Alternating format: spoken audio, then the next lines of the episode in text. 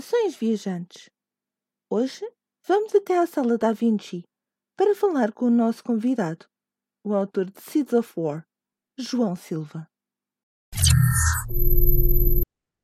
Hoje temos connosco o João Silva, autor da obra Seeds of War, primeiro livro da saga The Smokesmith, com lançamento marcado para maio. Bem-vindo à nossa nave, João. É, muito obrigado e obrigado pelo convite. João, diz-nos uma coisa. De onde nasceu o teu gosto pela escrita? Uh, eu acho que já foi há muito tempo, já, já desde muito cedo. Eu acho que quando, quando realmente comecei a, a gostar da escrita foi na, na escola primária, já, ou seja, já, dá, já desde há muitos anos, que eu, apesar de nunca ter gostado muito da escola em si uh, e de estudar, uh, gostava mais dos, dos testes de língua portuguesa em que tinha que se fazer composições de 150 palavras ou uma coisa assim do género. E, e eu adorava, porque dava, dava para a minha cabeça andar uh, a qualquer velocidade que fosse possível e, e pôr as, as coisas no papel.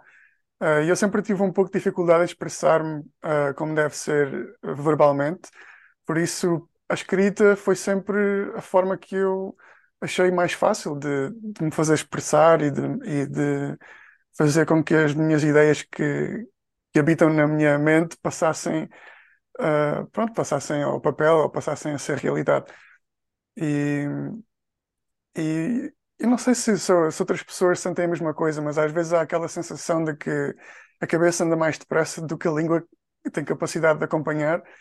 E com a escrita nada disso é problema, ou seja, nada, com a escrita temos tempo para pensar na, nas coisas, naquilo que vamos fazer, naquilo que queremos dizer, naquilo que queremos que as pessoas uh, leiam, exatamente. Uh, por isso, sim, acho que foi, foi, foi desde muito cedo uh, que, que comecei a gostar da escrita e a começar a escrever, propriamente dito, mesmo nas, nas composições da escola primária, depois no básico. E, e pronto, e depois tive uns anos sem, sem escrever muito, depois da faculdade, foi quando entrei no mercado de trabalho. E com, muito, com muita pena minha, nesse, nesses seis, sete anos em que, em que, comecei a entrar no mercado de trabalho, abandonei completamente a escrita. Uh, foi uma pena porque fico-me sempre a perguntar uh, onde é que poderia ter chegado se tivesse apostado realmente na, na escrita, mas pronto, agora não vale a pena estar a olhar para trás.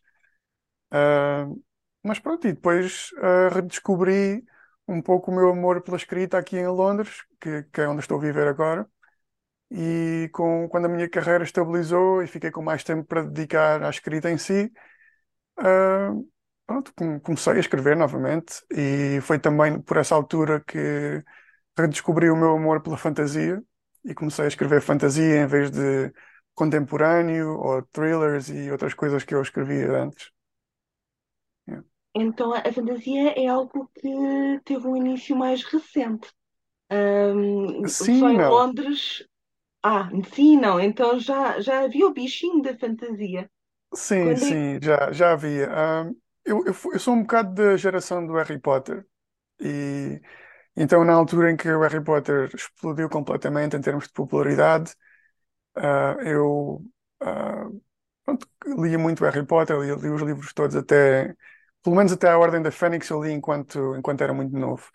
E depois passei daí para o, para o Hobbit, do, do Tolkien, Passei para o Aragorn e as Crónicas da Herança. Uh, também li as Crónicas da Lária, do Filipe Faria. E, e a certa altura deixei um bocado de, de, de fantasia de parte. Uh, depois entrou a adolescência, entrou a faculdade e eu nessa altura deixei um pouco de lado a fantasia e, e, o amor que tinha pelo género. Aqui em Londres, curiosamente, uh, recebi o, o Name of the Wind do, de Patrick Rothfuss como prenda de Natal de, de uns amigos e comecei a ler assim só um bocado mais por curiosidade, adorei e foi mesmo esse, foi mesmo ler esse livro que reacordou o meu amor pela fantasia, digamos assim. Mencionaste que nós a escrevermos conseguimos organizar melhor as nossas ideias, muito, às vezes muito melhor do que a nível eh, oral. Um, Diz-nos uma coisa, quando tu escreves, qual é que é o teu método de organização de ideias para o teu mundo, para a criação de personagens? É uma pergunta que, que vai demorar muito tempo a ser respondida, porque há muitas coisas que vão e que fazem parte do processo, ah, não só na parte de recolher as ideias, como na parte de esboçar o primeiro rascunho, como a parte de edição e de revisão de texto, etc. Por isso, eu vou demorar muito tempo a responder. Mas, mas basicamente, mas basicamente começa tudo com, com ideias iniciais. Ou seja, eu tenho que ter inspiração ou de ter alguma ideia de alguma coisa em específico que, que eu acho que funcionaria muito bem num, num livro de fantasia ou de ficção científica, que também já tenho escrito, apesar de não serem publicados ainda.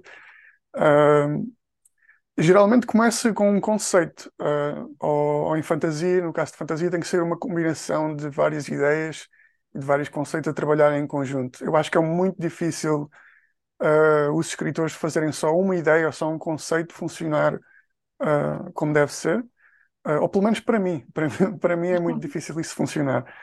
E então tem que ser um bocado uma combinação de várias coisas muito, muito fortes, de vários conceitos muito fortes, a funcionarem ao mesmo tempo. Ah, os conceitos, quando, quando eu falo em conceitos, podem ser personagens, podem ser sistemas de magia, enredos ou, ou diversos conceitos para, para mundos e cenários. E, e depois ah, tenho geralmente, eu, eu tenho uma coisa que é, em- quando estou a viver a minha vida normal, no dia a dia, tenho uma, uma pasta onde guardo basicamente todas as minhas ideias, ah, ah, peque- mesmo que seja só uma linha ou mesmo três palavras com, com um conceito pequenino, e guardo sempre tudo na mesma pasta. E de vez em quando, enquanto estou a escrever ou, ou à procura de ideias para, para coisas que pod- poderiam vir a, a tornar-se num livro, vou à pasta das ideias e vou buscar, ok, esta ideia se calhar funcionava bem com a outra. Esta ideia com aquela e com esta aqui também, se calhar ainda dava um, um livro como deve ser. E, e eu acho que foi um bocado assim que surgiu também a, a ideia do para, para o Seeds of Warfare. Não foi só uma ideia, foram várias ideias funcionaram ao mesmo tempo, como, por exemplo, o, o sistema de magia do Seeds of War foi reciclado de uma história que eu já tinha começado, mas que nunca, nunca acabei. Ah, um dos personagens do, do livro também foi retirado de outra história. E acontece muito esta reciclagem de enredos e de personagens e etc. E, e depois, enquanto quando, quando já tenho as ideias que vêm um bocadinho de todos os lados a funcionar, ah, e já estão a resultar, tenho pequenos elementos de, de livros que li, tenho pequenos, pequenas inspirações de programas de televisão que vi, ou de documentários, ou até coisas que me lembro de conversas que tive com pessoas, e tudo isso ah, tem uma, tem uma certa influência naquilo que, que acabam por ser as ideias do, que acabam por ir para o livro. E, e quando as ideias já estão mais maturadas e já estão, já estão com uma, com uma maturidade que eu acho que é suficiente para se tornarem numa história, já são coerentes, ah, começa a passar tudo para o papel. Ah, ou seja, no meu caso, não é, quando eu digo papel, não é bem um papel, é mais uma folha de Excel, onde eu basicamente organizo as ideias todas, ah, de forma muito caótica. Ah, mas como é no mesmo documento de Excel, ou seja, sei sempre onde é que as coisas estão, apesar de estar desorganizado para quem, para quem não está a par da situação. Ah, e pronto, e depois começo a pensar, ah, escrevo um, um parágrafozinho com uma espécie de resumo da história, e depois começo a expandir, e a desenvolver esse resumo, a adicionar mais detalhes e mais pormenores.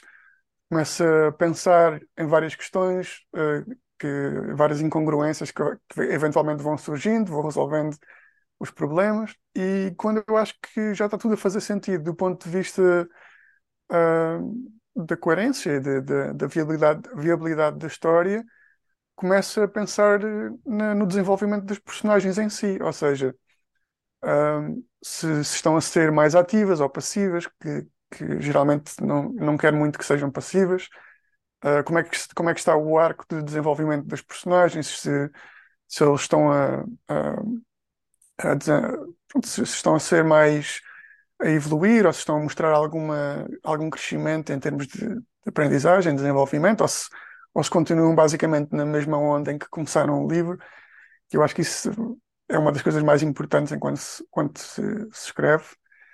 E, e pronto, e quando já tenho essas coisas bem traçadas do, do ponto de vista das personagens e das ideias principais e do enredo, começo a pensar em pequenos mistérios que posso incluir na história, assim mais como subenredos, digamos assim, mais detalhes sobre a história do mundo em que, em que, em que o livro se passa, uh, se calhar um bocadinho de romance ali também pelo meio, que apesar de não ser muito a minha praia, um romancezinho também nunca, nunca faz mal a ninguém. Uh, e pronto, e quando esses ingredientes já estão todos uh, a fazer sentido e já estão todos a, a, serem cozinhados do ponto de vista de storytelling, começo, começo a escrever o livro propriamente dito, o primeiro rascunho, e geralmente quando, quando entro para essa fase já tenho geralmente, já sei quantos capítulos é que vão ter, já sei mais ou menos quanto é que vai ser eh, as palavras totais do livro, e pronto, e depois a partir daí é sempre a andar para a frente. Quando acaba o primeiro rascunho, faço uma revisão, uh, depois faço uma fase de edição para polir um bocadinho mais a escrita e, e a prosa, e depois mando o livro para os leitores beta, uh, venho com o feedback deles, faço outra revisão, outra fase de edição e pronto, depois é repetir até achar que o livro já está, já está bom. Basicamente é isso. Então, é tudo muito estruturado, porque Sim, primeiro tens uma ideia da história, depois vais trabalhar as personagens e, e por fim o mundo, e vais sempre trabalhando eh, exaustivamente na obra até realmente dizeres, não, este, este é o produto final, está aqui. Então sim. houve um, um trabalho muito extensivo da tua parte. Ah, quanto tempo é que demorou mais ou menos, por exemplo, o Seeds of War? Uh, é um bocadinho difícil dizer exatamente o tempo em concreto, mas eu vou tentar fazer mais ou menos as contas uh, como deve ser. Então, eu comecei a escrever o livro em abril ou maio de 2020, se não me engano, são nos primeiros meses da, da pandemia. Estava fechado em casa e tive a epifania e comecei a escrever. E demorei mais ou menos um mês e meio até começar a escrever o primeiro rascunho, ou seja, a ter a folha de Excel já mesmo toda cheia e com as ideias já todas bem alinhavadas. Uh, e depois comecei a escrever e acabei, se não me engano, em setembro, ou seja, demorei cerca de três meses a escrever o primeiro rascunho. Uh, depois deixei o, o manuscrito um mês sem, sem olhar para aquilo, só para ter outra, outra visão depois uh, e outra distância. E depois comecei novamente a editar, a fazer a revisão, digamos assim, em outubro e terminei em novembro, depois tive uns problemas pessoais que não, que não pude continuar o livro durante uns meses. Demorei cerca de seis meses a, a fazer a fase de edição que era preciso ser feita. E depois fiz a fase de edição, enviei para leitores beta, recebi feedback e o feedback ainda não era exatamente aquilo que eu estava à procura. Então eu percebi que havia ali coisas do ponto de vista estrutural que tinha que mudar. Uh, isso às vezes dói muito a mudar esse tipo de coisas, mas tem que ser, não é? Uh, porque nós estamos a escrever um produto que é para os leitores, não é, não é para nós. Ou seja, uh, eu quero que me doe a mim, desde que não dou aos leitores. Ou seja, por isso é preferível que seja eu a sofrer. Uh, mas, mas pronto, e depois, depois continuei em 2021, a meados de 2021 continuei, foi, depois enviei para os leitores beta novamente, em, no final de 2021, e, e o feedback já foi muito mais positivo, já foi muito mais aquilo que eu estava à espera. E, e pronto, e depois comecei a, a, a, tentar enviar para agentes literários, primeiramente, mas não, não tive muito sucesso na, na, na traditional publishing, no mundo da, da, da, tradicional. E pronto, e depois decidi que, que eu gosto do livro e que acho que há leitores para o livro e que não, não estava disposto a deixar o livro só na minha gaveta e que o livro devia ir para o mundo, não é?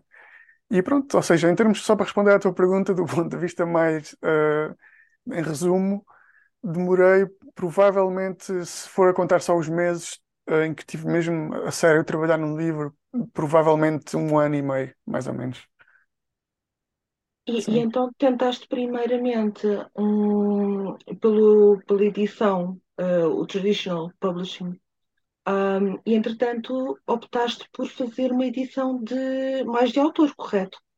Sim, sim, sim. Foi, eu tentei, uh, tentei por um lado, tentei fazer a, a traditional publishing porque sempre foi o meu objetivo, era ter o meu livro nas livrarias e pronto, ter uma distribuição um bocadinho mais, uh, uh, não vou dizer profissional, porque, porque a edição autopublicada também pode ser muito profissional, mas, mas do ponto de vista mais, ou seja, da validação da indústria, digamos assim.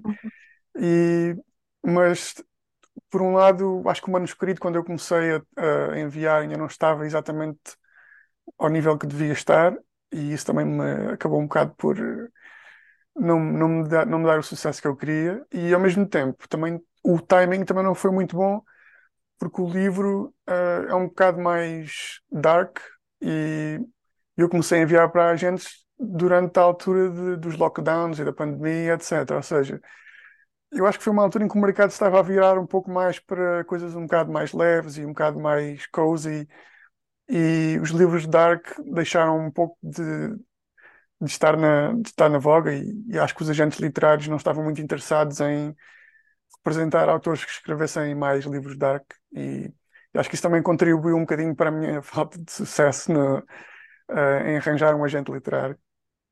Mas, eh, no entanto, uh, tem-se visto que há muitos autores que têm sido autopublicados que, entretanto, as eh, grandes editoras viram o sucesso que tiveram e vão buscar esses autores. Nós temos vários certeza, casos. Eu, é, com certeza, sim, eu, eu, eu consigo me lembrar pelo menos de, de uns cinco ou seis em que isso aconteceu. Tem o, o Travis Baldry do Legends and Lattes, por exemplo, uh, e tem uh, Devin Madsen, o Justin Lee Anderson, tem, há vários, há vários mesmo, a Olivia Blake até ultimamente. Uh, há muitos, uh, muitos em que isso tem já acontecido e acho que, e acho que a mesma, a mesma uh, traditional publishing está cada vez a perceber mais de que a qualidade, a diferença da qualidade de uns livros para os outros já não é exatamente aquilo que era há uns anos atrás, ou seja, já, já há muitos livros de autopublicados que, eu acho que a qualidade é quase indecifrável uh, ou indistinguível de, de, livros de, tradicionalmente publicados. E era também esse um bocado dos, um dos meus objetivos ao publicar o Seeds of War, uh, fazer a, a, minha própria edição, era que eu queria que fosse indistinguível de um livro de traditional publishing. Ou seja, queria que alguém que não soubesse uh, pegasse no livro e, e não conseguisse distinguir ou seja, alguém que não conhece exatamente o nome das editoras e etc., uh, que não, não fosse capaz de distinguir. E então isso significa que tem que estar o mais profissional possível. E, e pronto, e demora tempo e demora muita aprendizagem para, para as coisas chegarem a esse nível, mas, mas pronto, eu espero, espero que, tenha conseguido chegar lá. Sim, eu acho que sim, inclusivamente uh, do que eu já vi, a capa está incrível, muitos parabéns. Obrigado. Um, e tiveste todo um cuidado a nível de paginação. E, e são coisas que, que, são difíceis, sem um, uma editora por trás estar a aprender tudo sozinho. Sim, sim, sim, é, é verdade, é verdade. E eu acho que muitas vezes os autores uh, de, da traditional publishing, eles nem sequer fazem nada disso. Ou seja, eles fazem, escrevem um livro no, no ficheiro do Word, enviam para os editores e os editores e os proofreaders e os revisores, etc., tratam de tudo.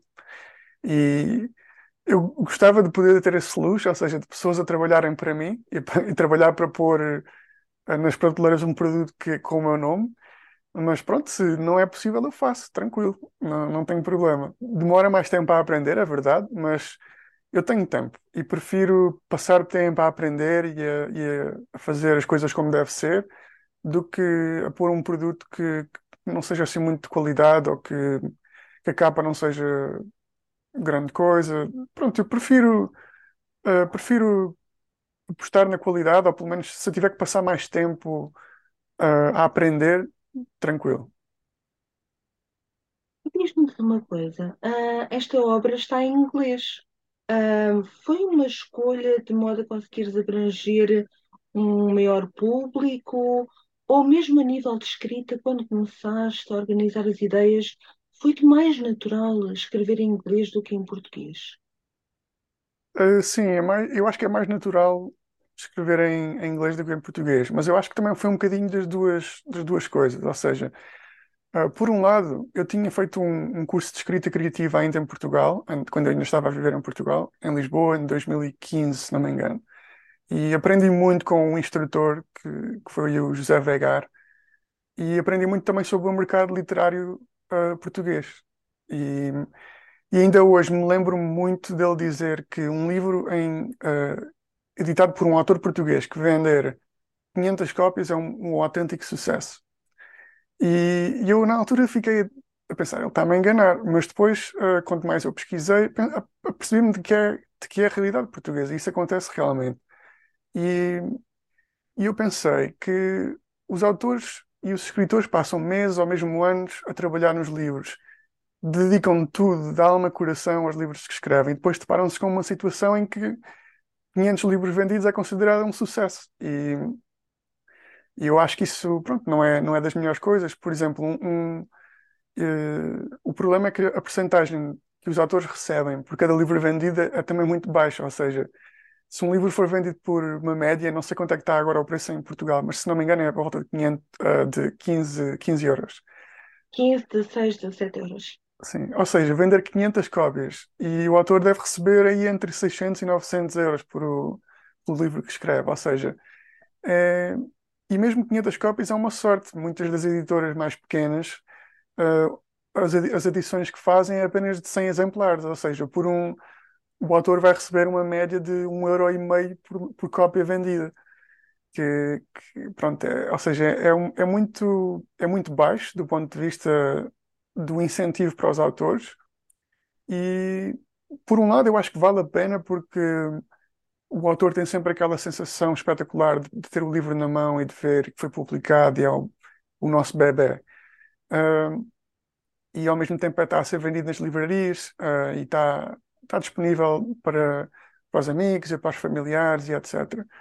Mas ao mesmo tempo não deixa de ser um pouco desapontante, não é? E eu, então acho que desde cedo que me, que me apercebi que se eu vou escrever, quero escrever com, não apenas como um hobby, mas com o objetivo de eventualmente uh, poder vir a ter uma carreira ou, ou poder uh, ter, ter um, pelo menos ter algum dinheiro a entrar uh, por, por, por, por, aí, pronto, pela escrita. E, e então acho que depois quando, quando, eu, vivi, quando eu vim viver para, para a Inglaterra, uh, falo inglês, penso em inglês, sonho em inglês, faço tudo em inglês, porque não também escrever em inglês, não é? E acho que a grande maioria dos, dos livros de fantasia e de ficção científica que eu leio, que também já li em Portugal, a maior parte eram quase todos em inglês. Eu lia, lia muito pouca coisa em, em português, ou traduzido para português. E, e então agora que, que, também ia começar a tentar escrever fantasia, eu acho que tinha que ser também em inglês, ou seja, não podia ser em português. E então eu acho que se se eu agora fosse tentar escrever em português, eu acho que não ia correr muito bem. Yeah.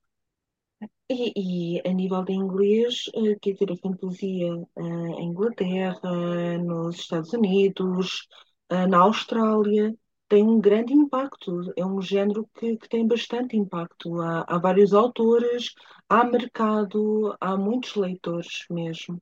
Um, e isso também pode ser uma grande vantagem em Portugal, se calhar, eh, o número de leitores seria muito menor.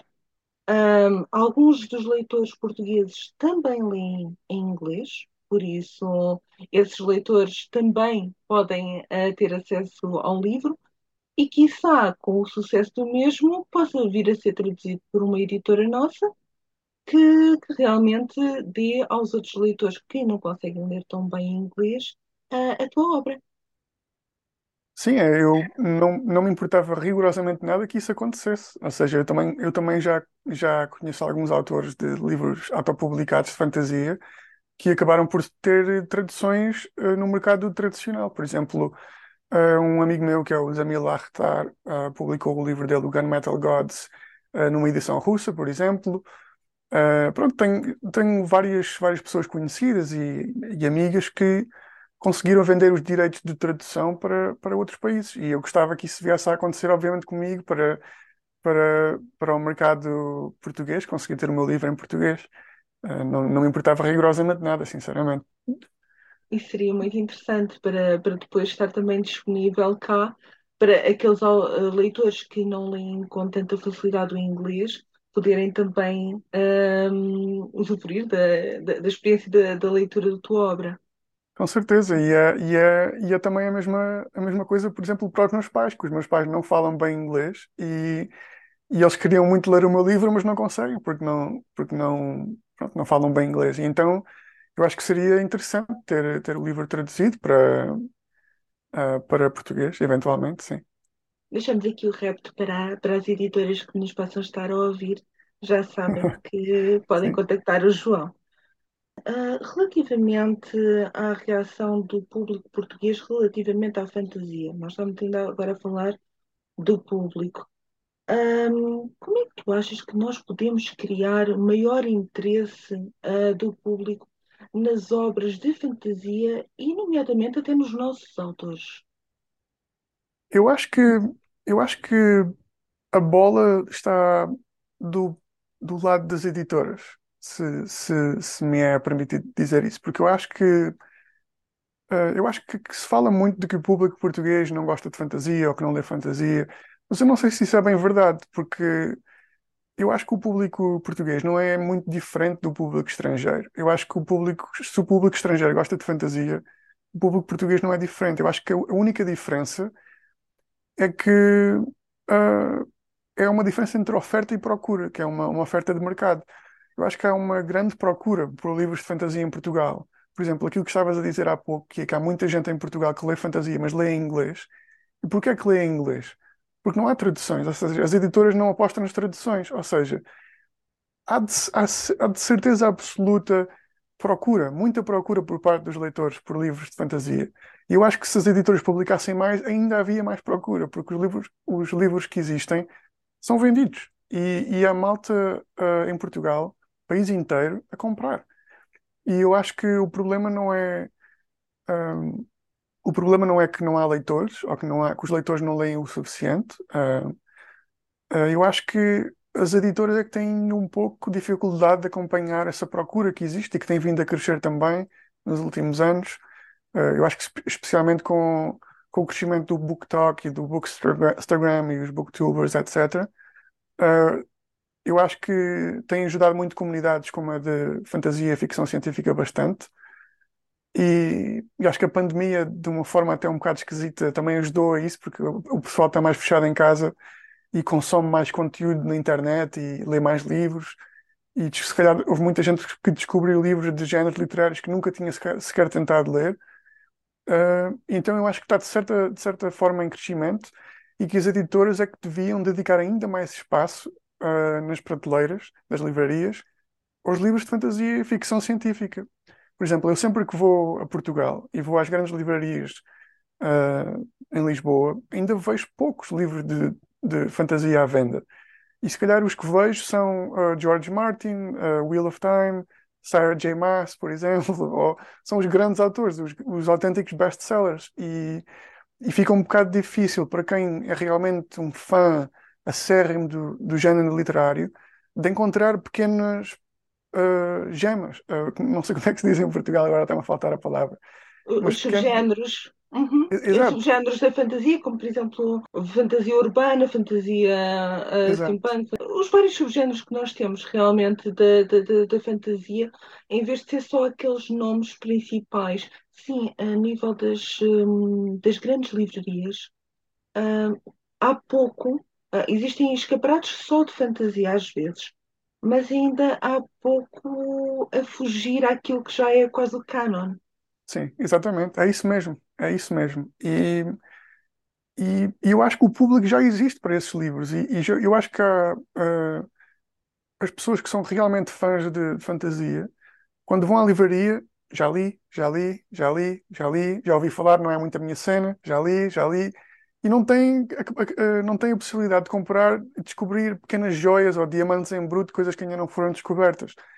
E isso aplica-se também um bocadinho aos autores portugueses que, que, que, existem, eles existem, eles não são, não são um mito. Os, os autores portugueses a escreverem em português existem, uh, mas continuam a ser uh, pouco descobertos ou a serem uh, publicados com edições de tiragem relativamente pequena e a ter uma presença ainda relativamente pequena na- nas livrarias também. E, mas eu acho que, voltando um bocadinho àquilo que eu estava a dizer do, do Bookstagram e do BookTok, etc., eu acho que o crescimento tem passado um pouco por aí. Eu acho que vai continuar a passar por aí, porque os Bookstagrammers, BookTokers, Booktubers têm feito um trabalho espetacular a, a crescer a comunidade e eu acho que já, sinceramente, não podem fazer muito mais do, do que aquilo que já fazem pela comunidade. E, mas eu acho que a pouco e pouco o estigma de que a fantasia é sinónimo de livros infantis está um bocadinho a desaparecer também. E eu acho que isso ajuda uh, uh, mais adultos a pegarem em livros, porque eu acho que até, até aqui muita gente que não, que não está familiarizada com o género uh, ouve falar de fantasia e pensa Harry Potter. Ou, ou, ou seja, é sempre aquela coisa de que é para crianças e que é, para, é muito infantil e etc. E que não é verdade. Simplesmente não é verdade. Mas, mas eu acho que, pronto, voltando um pouco, um pouco àquilo que eu estava a dizer, a bola está do lado das editoras e eles é que deviam apostar mais, uh, não só em livros de fantasia traduzidos, mas também no excelente talento nacional que existe. Ou seja, se, se houvesse uma aposta no mercado mais saudável em Portugal, haveria mais autores com vontade de dar os primeiros passos e ainda mais livros disponíveis para a comunidade ler.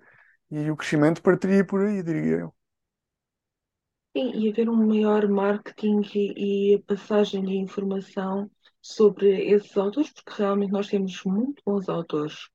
Um, eu posso te dizer, nós vamos ter agora um, um pequeno festival de, de divulgação de fantasia e ficção científica, que é feito pela Imaginalta, que é o Festival Contacto, e nesse festival normalmente são falados de autores nacionais. Um, e até autores que poderiam ter um certo nome, há muito público que não os conhece, por exemplo, o António de Macedo. Há muitas pessoas que não sabem quem foi. E, e no entanto, era um, um nome que, dentro da fantasia, é, é, é extremamente conhecido, mas para o grande público não é. E isto porquê? Porque não é feita a passagem da palavra. Uh, Exato. um, não chega às pessoas, não chega ao público, às vezes, a certos autores e certas obras que poderiam ser aquela obra que realmente me faz querer ler ainda mais. Eu acho que isso também é um grande problema que os autores uh, que publicam em português uh, sofrem também, é que como a tiragem é tão pequena uh, e as editoras fazem pouco ou nenhum marketing, a bola passa a estar do lado dos autores para se promoverem eles, eles mesmos. só que depois os autores, quando se vão promover, ou quando vão tentar fazer alguma coisa, o que quer que seja para, em termos de marketing, como estavas a dizer, o que acontece é que as pessoas perguntam e o teu livro está disponível aonde? Em que livrarias é que está a ser vendido? E os autores ficam a pensar, não sei. Ou seja, está tá nesta, está naquela, mas se calhar são as únicas que têm cópias neste momento disponíveis. E é um, fica um pouco difícil fazer um marketing assim quando, pronto, quando não tem uma ajuda ou, ou um, um, certo auxílio de, do ponto de vista dos editores. Mas eu acho que também, só para, só para um bocado contrariando aquilo que eu acabei de dizer também, eu acho que tu tinhas falado na Imaginauta e, e, e, a cultura, por exemplo, também têm feito um, acho que um bom trabalho em crescer o género e a estimular os, os fãs em Portugal e, e têm feito realmente coisas eh, muito, muito interessantes do ponto de vista do marketing dos, dos atores nacionais e do talento nacional. Portanto, não é tudo negativo do ponto de vista das editoras, obviamente. Têm, têm feito trabalho muito bom. Eu acho que tem que ser ainda mais. Mas pronto, mas isso posso ser eu ser muito ambicioso, mas eu acho que tem mesmo que acontecer. Principalmente por parte, por exemplo, de grandes editoras, porque às vezes as pequenas editoras têm menos possibilidades uh, para realmente chegar a um público maior, mas as grandes editoras cada vez mais puxarem pelos nossos autores e darem-lhes a divulgação que eles merecem. Exatamente, tem que passar exatamente pelas, autor, pelas grandes editoras, não apenas as pequeninas. E agora, mudando um pouquinho, um, diz-me uma coisa: quais são os autores que te influenciaram a escrever a tua obra? Tu já falaste aqui de autores estrangeiros, de autores portugueses até também? Uh, eu, como eu já tinha dito, sou um pouco da geração do Harry Potter, ou seja, já, já tinha falado também do Aragorn, de, de Filipe Faria, que foram grandes inspirações que basicamente fizeram a minha, o meu o amor pela fantasia quando eu era miúdo. Uh, mas depois tive um período de muito, muitos anos em que não, não segui de todo o género. Uh, estava mais preocupado em sair à noite e em, e em backups do que, do que em escrever ou da fantasia, digamos assim. Mas desde que descobri, redescobri o, o género literário, já mais tarde, por volta de 2017, diria eu, uh, comecei a ler muito George Martin, do Song of Ice and Fire, li muito Brandon Sanderson também, penso que já, já deve ter lido quase todos os livros do catálogo dele, uh, Joe Abercrombie, que, que, também já li os livros, diria, acho que já, já li os livros todos dele, que, que ele é um dos meus autores favoritos, provavelmente uma das minhas maiores influências. Uh, também li muito Patrick Rothfuss, uh, do Name of the Wind e o Wise Man's Fears. Também li a Greenbone Saga, da Fonda Lee, Jade City, Jade War, Jade Legacy, trilogia excelente. também li muito N.K. Jemisin, um, Fifth Season, que é um livro espetacular, que ela ganhou os, o prémio Hugo do melhor livro por três anos consecutivos. Foi, e com razão na minha opinião.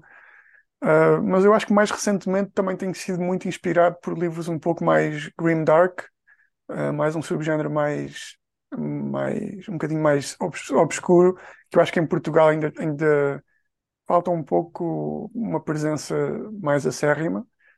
Uh, mas, por exemplo, o Steven Erickson com a Malazan Book of the Fallen, o Peter McLean, Mike Shackle, Ed McDonald, Uh, têm sido alguns dos, dos mais recentes uh, que, eu tenho, que eu tenho lido e gostado bastante. E, mas eu acho que, do, do ponto de vista de inspiração, digamos assim mesmo, também tenho muitas influências que não vêm propriamente de livros, digamos assim. Ou seja, tenho. Eu, vi, eu cresci um, um pouco com, com uma, uma cultura de, de séries na televisão que era, estava muito na moda os anti-heróis. Uh, então era o Prison Break, o, o Sopranos, o The Wire, o Breaking Bad, Dexter, Game of Thrones. E, ou seja, são, são séries que nenhum dos personagens. Eu, eu gostava de beber café com nenhum deles, digamos assim. Uh, são todos pessoas desprezíveis, não é? Do ponto de vista de moralidade e de humanidade, mas que ao mesmo tempo são super cativantes e interessantes de, de ver e de, de, pronto, de, ver, de ver nas séries. E eu queria um pouco captar esse, esse sentimento para, para a minha escrita, digamos assim, porque queria, queria escrever personagens que não fossem uh, heróis, que não fossem boas pessoas. Ou seja, eles podem estar a tentar fazer coisas boas, mas fazem à maneira deles, que não é necessariamente o melhor, ou uma coisa que seja muito boa do ponto de vista moral. E eu acho que também fui muito inspirado por esse tipo de séries e, e esse tipo de, de narrativa do anti-herói. Anti-herói, eu diria que até em muitos casos, uh, quase mesmo vilão. Ou seja, não é tipo, em vez, de, em vez de ser protagonista, estamos a seguir o protagonista que é um, um puro vilão, digamos assim. E eu acho que esse tipo de histórias interessa-me muito mais do que um livro em que estamos a seguir os bons contra os maus e, e história em que os heróis salvam a humanidade do, dos mausões. Não, não, esse tipo de histórias não me interessa tanto. Uh, não quer dizer que não tenha valor, mas não me interessa tanto do ponto de vista da escrita. Uh, e também, em termos de inspiração, também diria que também sou muito influenciado por música que, que ouço. por exemplo, álbuns de, de rock e de metal que eu ouço às vezes. Tipo, às vezes há um verso na letra da música que me despoleta uma, uma ideia para, para um livro, por exemplo. E tenho que ir logo ao meu álbum da, da pasta das ideias, escrever, escrever a ideia e, e pronto. E o Seeds of War, muitas das ideias e dos conceitos do Seeds of War vieram de estar a ouvir música e de, e de estar a seguir as letras e a pensar isto, é, isto daria algum livro espetacular. Yeah. Eu agora então, gostava de ter eh, uma, um, um álbum só de quais são as músicas que inspiraram para o Seeds of War. Podes-nos falar de algumas bandas e que realmente te inspiraram? Uh, sim, eu tenho, eu tenho um, um compositor suíço que é o uh, Adrian von Ziegler, que ele basicamente faz ah, música que é basicamente só instrumental, sem, sem, sem letras nenhumas, mas ele faz uma música que é inspirada em várias culturas e em várias partes do mundo. Tem música celta, por exemplo, tem música mais, tipo, mais a puxar para o metal, tem música que é mais tipo árabe, do deserto, etc. E, e é espetacular ouvir porque basicamente qualquer que seja o nosso estado de espírito, ele tem músicas para basicamente para para, para nós conseguirmos escrever nesse, nesse estado de espírito. E uma das, das um dos álbuns principais que ele, que ele que eu ouvi enquanto estava a escrever o Seeds of War é um álbum chamado Aetas Romana, que é, que é basicamente inspirado na, no, no Império Romano e que esse, esse álbum parece que me deixou mesmo no, no estado de espírito certo para, para escrever o livro. Depois também ouvi muito uma banda que é o The Sword, que é uma banda de rock pesado americana. Uh, agora assim de, de, de, cabeça não me estou a lembrar de outras, mas de certa, de certa forma tenho de certeza outras bandas que, que me influenciaram a escrita. A nível de obras que, que tenhas lido, tanto de autores nacionais como de internacionais, consegues-nos dar aqui algumas sugestões de obras que achas que deveriam de ser lidas? Às vezes algumas obras que até não são tão faladas e que o público devesse conhecer? Com certeza. Então, vou começar do ponto de vista internacional, ou seja, de, de, de autores não portugueses. Uh, eu falei há pouco em alguns que, e vou puxar um bocadinho a brasa à minha sardinha do, do Grim Dark. Uh, eu acho que há um livro que é We Are the Dead, do, do Mike Shackle, que é, é, é brutal, é espetacular. Uh, para quem gosta de fantasia um pouco mais dark e mais pesada e, e de mundos um, um pouco mais sombrios em que parece que toda a gente é má pessoa no livro. E, e também gostei muito, muito, muito da Raven's Mark series do Ed McDonald, começar com o Blackwing, que é um livro espetacular que tem que mistura vários subgéneros, diria eu, mistura um pouco uh, livros de crime, thriller, no meio de fantasia, também tem um bocadinho de flintlock fantasy, ou seja, pistolas uh, no meio de, no meio de, da história tem elementos de cosmic horror também lá no livro. O romance é, é muito leve, mas também é um dos, dos, mais satisfatórios que eu já vi no, no, no livro de fantasia. E o Peter McLean, que, que, basicamente é para quem gosta da série Peaky Blinders, uh, é a versão fantasia dos Peaky Blinders, basicamente, que é criminosos, gangsters, não é? Uh, tentarem uh, lutarem por poder e por, pelo território e por, pela vida de crime, basicamente. E são, são livros espetaculares. Uh, acho que o, acho que o, o, Priest of Bones, que é esse do Peter McLean, que é o primeiro livro da série, que é War for the Rose Throne, um, o último, o último volume do, da série acho que saiu este ano, no início do ano, e eu acho que ainda vai demorar um tempo até estes livros serem traduzidos para português, mas para quem para quem lê em inglês e não tem problema de ler em inglês, estão, estão disponíveis na Amazon e em outros, em outros sites, de certeza absoluta. E são definitivamente livros que eu acho que mais gente devia ler. E eu adorava ter público em Portugal com quem eu conseguisse falar sobre estes livros, porque são, são realmente espetaculares, na minha opinião. Uh, em termos de, de, autores portugueses, eu ainda não li muitos livros de fantasia uh, escritos por escritores portugueses em português. Uh, tirando, tirando o Filipe Faria um, e as Crónicas da Alária, uh, eu também estou agora a começar a ler um livro que é O Acordo, de uma autora portuguesa que é a Cláudia Machado, que ela por acaso até foi uma das minhas leitoras beta do Seeds of War, e, e pronto, e agora estou a começar a ler o livro, o livro dela, que é O Acordo. Uh, em inglês, de, de autores portugueses em inglês, Uh, eu já li o primeiro livro da série Timelessness da Susana Imaginário, que é o Weird Gods, que, que é uma, uma mistura excelente de mitologia grega com mitologia nórdica e com um bocadinho de ficção científica ali pelo meio, é uma, é uma mistura, mistura espetacular. Uh, também recomendo o Summoner's Cry da Ana, Ana Reis, que, que, que, é uma novela pequenina e que que é muito engraçada também. E o Ricardo Pinto, que ele é um escritor português que nasceu em Portugal, mas que está agora a viver no, na Escócia, já, acho que já, já desde que é, já, já há muitos anos. E ele tem uma trilogia que é Stone Dance of the Chameleon, que eu ainda só li o primeiro livro, mas, mas gostei bastante. É uma coisa. Nunca, acho que nunca tinha lido um livro como, como esse, em, em muitos níveis, uh, e, é, e é realmente fascinante.